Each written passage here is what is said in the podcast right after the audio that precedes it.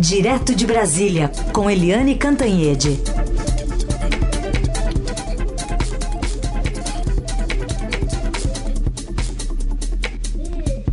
Oi, Eliane, bom dia. Bom dia, Raíssa Carolina, ouvinte. Bom dia, Eliane. Bom, ouvimos agora as manifestações do presidente Bolsonaro, né, falando sobre essa quase crise institucional, né, mas de qualquer forma é, ameaçando não cumprir uma decisão do Supremo Tribunal Federal em relação à, à não indicação do diretor-geral da Polícia Federal. É curiosa essa reação do presidente Jair Bolsonaro, porque uh, ontem né, a reação foi uma, e aí, ao longo do dia, foi esquentando, esquentando, esquentando, e hoje é o oposto da decisão de ontem. Ontem, quando o ministro do Supremo, Alexandre de Moraes, decidiu é, suspender a posse do, uh, do, delegado Alexandre Ramagem na Polícia, Polícia Federal, o presidente Jair Bolsonaro ontem, a primeira reação dele foi simplesmente acatar a decisão do, do ministro do Supremo, Alexandre de Moraes, revogar a nomeação do delegado Alexandre Ramagem, enquanto a AGU, que é a Advocacia Geral da União, comunicava que não iria recorrer da decisão do Alexandre de Moraes. Por que, que o Palácio fez tudo isso? Porque sabia que o Alexandre de Moraes não tomou aquela decisão sozinho, apesar de ser tecnicamente monocrática, só dele, essa decisão era uma decisão consensual no Supremo Tribunal Federal, alegando é, os critérios de impessoalidade e moralidade pública da Constituição. E então estava tudo tranquilo. A posse do André Mendonça no Ministério da Justiça foi uma posse tranquila. É, tava, o clima estava todo leve, num, enfim, estava tudo indo muito bom, muito bem. Mas na própria posse, o presidente já começou a dizer. É, ele falou duas vezes a palavra independência. Independência independência entre poderes e disse que acima da harmonia entre os poderes está a Constituição. Ali a, a cabecinha dele já estava fervilhando de que eu, Jair Bolsonaro, não vou engolir isso. E aí, quando chegou de noite, o presidente disse que ia recorrer sim. E aí disseram, ué, mas a, a AGU disse que não vai recorrer. E ele disse, quem manda sou eu.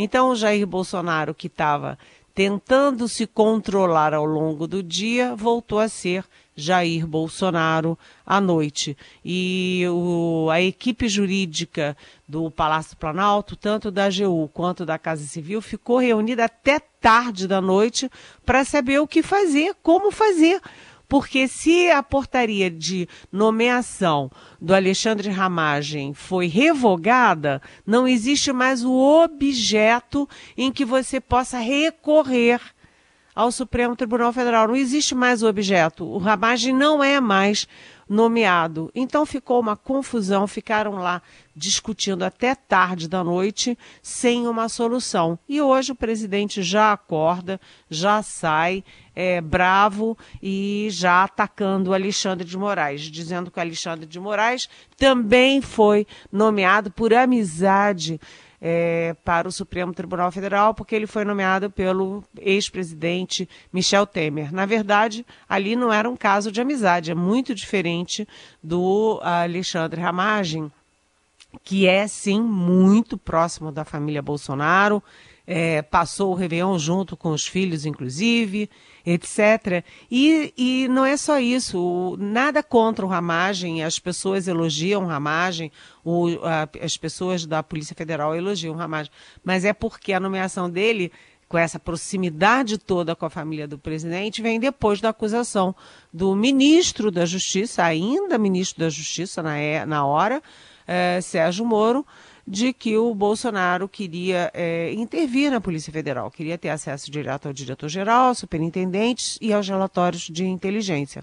Ou seja, temos aí, amanhecemos hoje o dia com uma crise entre Supremo e entre é, o Executivo. Com o seguinte detalhe: está vencendo o prazo que a Justiça deu a pedido do nosso Estadão para que o Bolsonaro apresente os seus é, exames, os seus testes do coronavírus. E aí o presidente diz que se sente violentado em mostrar os exames. Então, vamos ver. E se ele não cumprir uma decisão judicial? Né? É, decisão judicial, a gente gosta ou não gosta, tem aquela história, cumpre-se. Então, hoje é um dia tenso novamente na política, gente. Muito bem, ele reiterou isso agora cedo também, né, da é direito à privacidade que ele alega ter. Mas a gente está vivendo aí a pandemia, né, Eliane, num momento aí só apenas cada vez mais crescendo mais, né, e tem uma subnotificação, quer dizer, vai crescer ainda mais, e colapso em alguns setores de atendimento e até no sepultamento das vítimas, né? Pois é, essa situação é absolutamente dramática, né, gente? Dramática, porque há uma grande subnotificação e há crise nos, no atendimento, crise na, nos leitos de UTI, crise de respirador, crise de leito comum né? Porque além da, do coronavírus, as outras doenças não pararam, né? As pessoas não pararam de ter infarto, de ter câncer, de ter dengue, de ter zika, de ter uh, eh, H1N1, ou seja, as pessoas continuam adoecendo e os leitos não comportam essa carga e isso está acontecendo em vários lugares. É, Manaus colapso, né? A gente tem visto colapso é, Recife, Fortaleza, Rio de Janeiro, São Paulo numa situação também muito difícil, apesar de ser o estado mais rico e onde as medidas estão sendo tomadas com mais, mais firmeza. A situação também é dramática. E o Heisen, Heisen, você acabou de citar a questão dos enterros. Há o setor é, público não tem mais condições de abrir vala, de enterrar as pessoas. Lá em Manaus estão decidindo fazer cremação porque não o sistema de, de para enterrar as pessoas não comporta mais. Lá em Manaus está crescendo assim quatro vezes mais o número de enterros do que havia antes da pandemia. E com isso tudo é, você nota que há uma subnotificação, porque mesmo crescendo agora na base de quase mil a, a cada dois dias, né? Porque a gente teve um mês para crescer um mil mortos. Depois começou a diminuir, diminuir, diminuir, foi para três dias. A cada três dias, é, mil mortos. E agora a gente está chegando na etapa de mil mortos a cada dois dias. E a expectativa é de que o Brasil atinja 10 mil mortos já no próximo domingo. E isso é número oficial. Inclusive, me parece que tem uma pergunta para nós hoje sobre subnotificação. Muito bem. Eliane, ainda queria falar contigo sobre, é, enfim, uma pergunta do nosso ouvinte. É uma pergunta bastante interessante porque traz um assunto que acho que outros ouvintes também tenham como dúvida. É do Júlio. Começou a circular nas redes sociais que o número de infecções está diminuindo e que não é tão grande como alarmado. Mas eu vejo os números oficiais divulgados, comparo com o colapso dos sistemas de saúde nos cemitérios do país inteiro e a conta não fecha. Eliane, existe uma estimativa do quanto de casos não está sendo computado, né, seja por falta de testes, controles ou mesmo notificações pelos agentes de saúde? Existe a possibilidade de estar havendo uma subnotificação intencional? A essa minha suspeita soma-se a falta de transparência, de informações e de proximidade do novo ministro da Saúde. Em resumo, esse número oficial eu deveria multiplicar por quanto? Pergunta o nosso ouvinte Júlio. Oi, Júlio. Bom dia. Você entra em duas questões fundamentais. Primeiro, é, as fake news que circulam dramaticamente pelas redes sociais. E aí eu não estou falando só das fake news políticas que são dramáticas contra o Sérgio Moro, contra o Mandetta, contra os adversários é, do governo ou críticos do governo, mas sim, agora a gente está falando é, das fake news envolvendo a pandemia. Muita gente falando bobagem, muita gente ensinando besteira e as pessoas muito crédulas acreditando, mesmo pessoas até preparadas com títulos, etc., acreditando nas maiores bobagens e às vezes são bobagens perigosas. Isso é uma questão, Júlio. A outra questão é da subnotificação. Você fez uma pergunta muito adequada, porque a Fiocruz é, tá, é, fez um cálculo interessante, porque a média por ano de mortes por síndromes respiratórias agudas é de 2.019 pessoas é, nesses, nesses, é, nesses, nesses, é, nesse período, né? E agora foram 5.580 vítimas fatais até 25 de abril pela mesma, pela mesma é, síndrome respiratória aguda. Então você tem uma diferença entre a média do ano e a média, e agora o número total, de 3.561 pessoas. Ou seja, há a estimativa de que pelo menos 3.561 pessoas tenham morrido não genericamente de uma crise respiratória aguda, mas sim de coronavírus não identificado. Além disso, você sabe, né? Tem muita gente morrendo em casa, o número de pessoas que estão morrendo em casa é assustador, porque elas vão para o hospital e não tem leito, não tem quem atenda, elas voltam para casa, morrem em casa e não fazem o teste. Então, isso é um grande número. Outra coisa é que as pessoas, os médicos, paramédicos, enfim, o pessoal é, que vai pegar os corpos em casa não sabe direito o que, que a pessoa morreu e taca lá qualquer coisa, crise respiratória ou é, infarto, enfim. É, você tem um erro de estatística gravíssimo. Então, além dos 10 mil mortos, que a expectativa é chegar no, até domingo, você tem em cima disso uma percentagem alta de mortes que, que podem ter sido é, do coronavírus e que não são é, oficialmente cadastradas como coronavírus. E, além disso, tem os casos também em cima dos casos oficiais, tem muito, mas muito, muito mais gente com coronavírus. Às vezes nem a pessoa sabe e muitas vezes nem o sistema de saúde sabe e registra. Bom, Helene, hoje a agenda do presidente Jair Bolsonaro é no sul do país, vai lá para a solenidade de transmissão de cargo de comandante militar do Sul, mas incluiu ali uma visita ao Centro de Operação de Combate ao COVID, à Covid-19 do Comando Militar do Sul, está tá escrito na agenda, mas eh, nem sempre essa agenda está conectada com a realidade, né?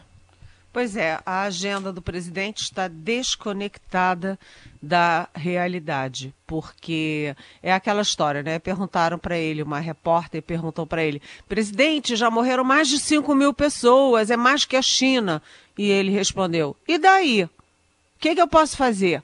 Né? Eu sou Messias, mas eu não faço mágica.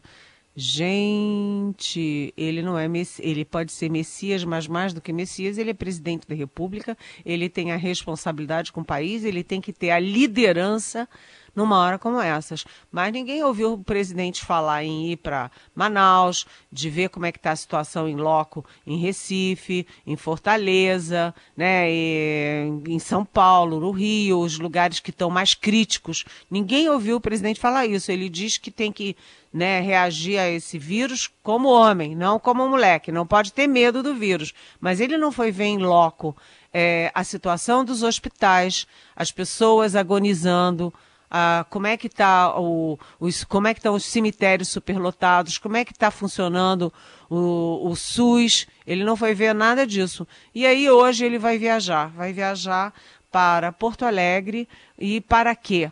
Na verdade, para a troca do comando do Comando Militar do Sul. Ou seja, solenidade militar, o presidente não perde, não.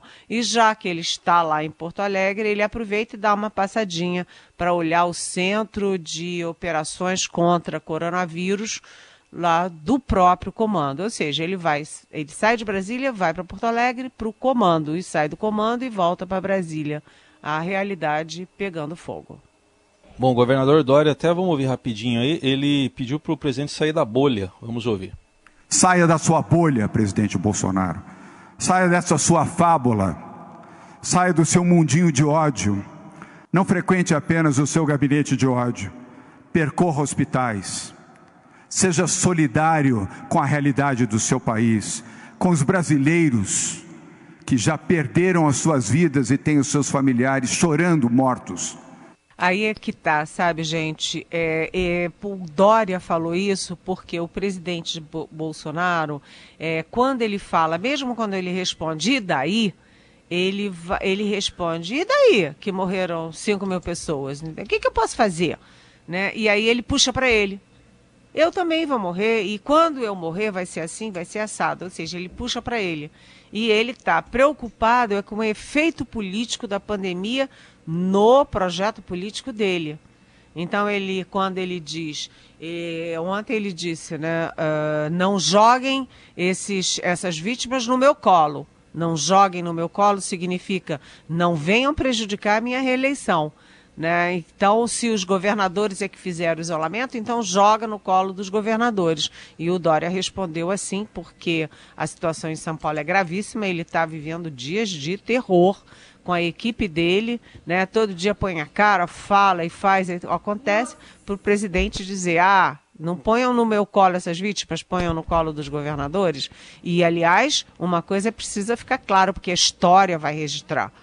Né? Se você mantém isolamento social, você diminui o número de casos e, correspondentemente, o número de vítimas fatais. E o presidente Jair Bolsonaro foi um estimulador o tempo inteiro em atos, né, em ações e em falas contra o isolamento, que é a única vacina capaz de salvar vidas. E agora é tarde, porque agora nesse pico né? O isolamento tinha que ter sido feito. E todo mundo, o país inteiro relaxou no, no isolamento, as pessoas alegremente nas ruas, muito pelo comando que veio de cima, que hum. veio do presidente. Oh, Eliane, rapidinho aqui para a gente terminar, não queria encerrar sem que você comentasse né, uma manchete importante do Estadão de hoje, porque depois de tirar o COAF da justiça e de ser acusado por Moro de interferência na PF, agora o presidente é suspeito de pressionar a Receita para aliviar uma dívida de igreja. Pois é, é uma manchete hoje do Estadão da Idiana Tomazelli e da Adriana Fernandes, que é muito importante. O presidente, é, enfim, já, já tem essa, essa, esse fato de que ele empurrou o COAF, que era super importante no combate ao crime organizado, a lavagem de dinheiro, ele empurrou, tirou do Ministério da Justiça, tirou do Moro e escondeu no Banco Central. Agora o Moro diz que ele quer influenciar diretamente a, a Polícia Federal. O próprio Supremo suspende a nomeação do delegado uh, Ramagem para a Polícia Federal por causa dessa acusação do Moro. E não bastasse isso, o presidente agora também vai ter que explicar se ele está tentando interferir na Receita Federal para perdoar dívidas de igrejas, da Igreja da Graça de Deus, que é daquele R.R. Soares, que é um desses bispos aí da, da, das igrejas dissidentes da Universal, que fazem parte da base aliada dele. Ou seja, é, vai juntando, né? COAF, Receita, Polícia Federal, vai criando aí um, vamos dizer, um pacote de interferências do presidente. Vamos ver o que, que o Palácio do Planalto diz. Eliane, obrigada pela análise de hoje. A gente volta a se falar amanhã, sexta-feira. Até. Até. Beijão.